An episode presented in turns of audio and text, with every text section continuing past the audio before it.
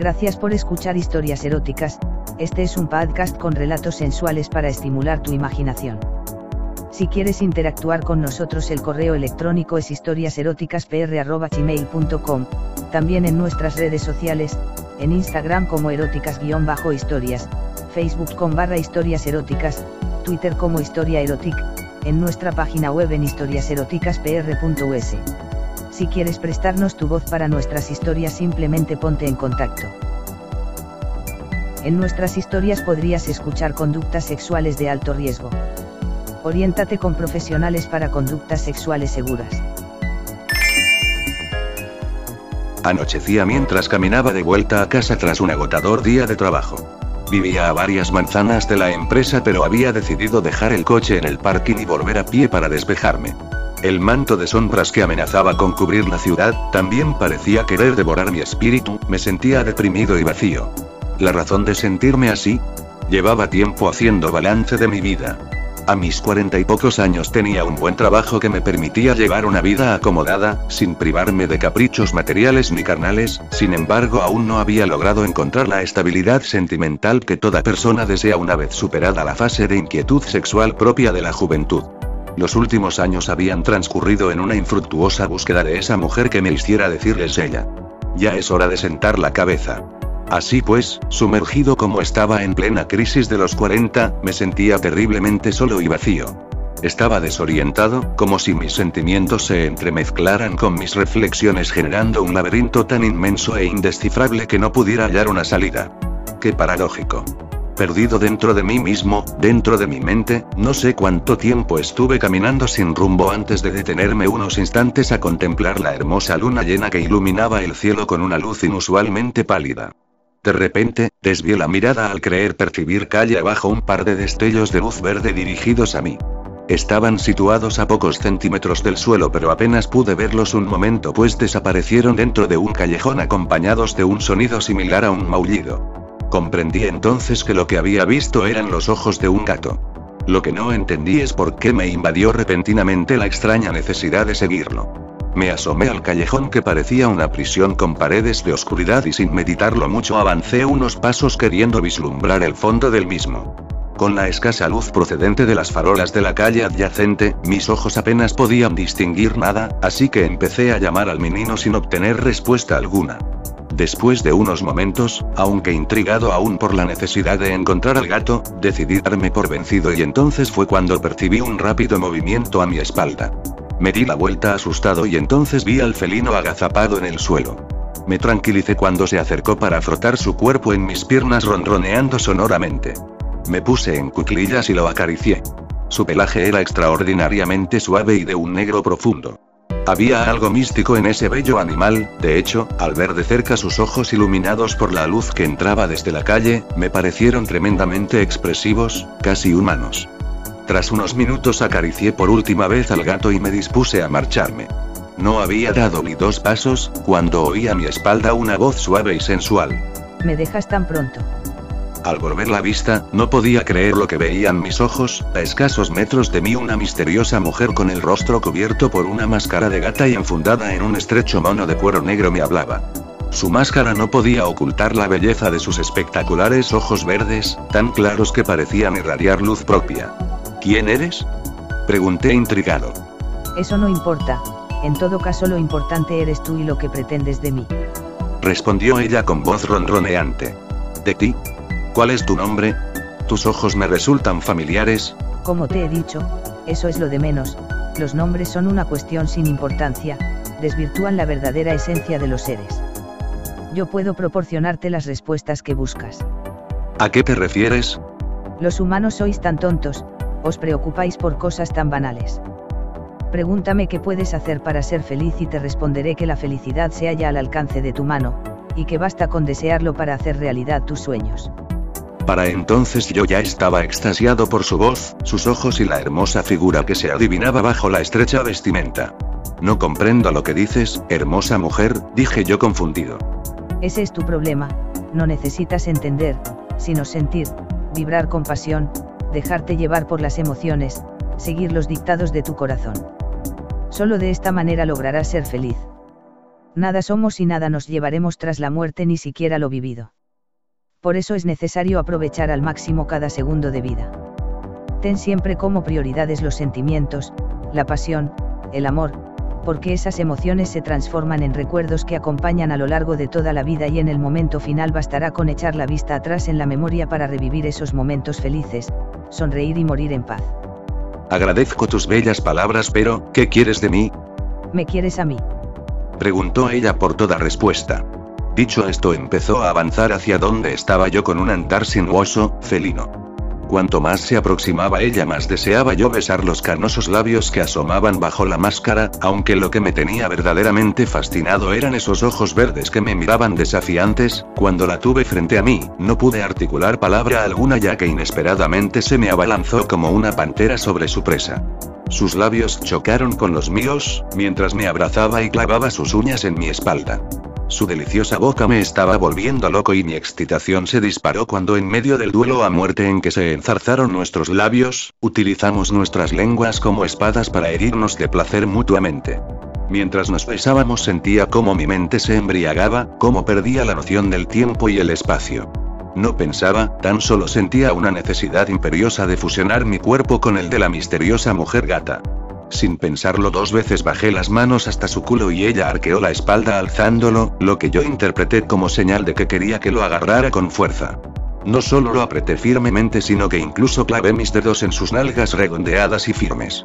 En ese momento ella llegó una de sus manos a mi nuca presionando con sus uñas mientras me mordía el cuello con tal fiereza que hizo brotar un hilillo de sangre. A continuación comenzó a lamerme como queriendo sanar la herida que ella misma había causado. Sus lamidas tras los mordiscos tuvieron un efecto balsámico a la par que erotizante, pues en unas milésimas de segundo el dolor dio paso a un estado de excitación sublime. Tomé una de sus piernas por debajo de la rodilla y la alcé sujetándola a la altura de mi cadera presionando con mi sexo erecto el suyo que despedía un calor claramente perceptible a través de la ropa. Entonces ella, en un rápido movimiento similar a un zarpazo, rasgó mi camisa por la espalda a todo lo largo y literalmente me la arrancó desde delante. Seguidamente se separó de mí y con no menos rapidez destrozó y se desprendió de su mono, descubriendo su espléndido cuerpo. Senos voluminosos en armoniosa combinación con una estilizada cintura y unas contorneadas caderas. Piernas largas de muslos perfectamente torneados y firme musculatura. Sonrió de placer al contemplar mi expresión de sorpresa y acercándose de nuevo empezó a deslizar sus manos por mi pecho descendiendo muy lentamente hacia el vientre. Se detuvo a la altura del pantalón y desabrochando hábilmente la bragueta comenzó a acariciar con sus uñas mi vello púbico y la superficie de mi verga antes de agarrarla firmemente con su mano derecha. Comenzó a subir y bajar la mano con un ritmo cadencioso mientras con su otra mano acariciaba y presionaba mis nalgas.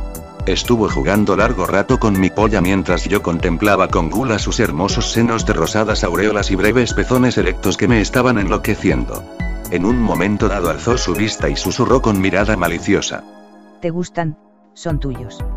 Sin decir nada me lancé sobre ellos, y empecé a besarlos, lamerlos y mordisquearlos por todas partes, por arriba y abajo, embriagándome con el sabor de su piel.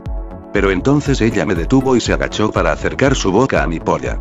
Primero la lamió muy cuidadosamente dedicando una especial atención a mi capullo pasando la punta de la lengua por su orificio del que ya manaban gotas de líquido.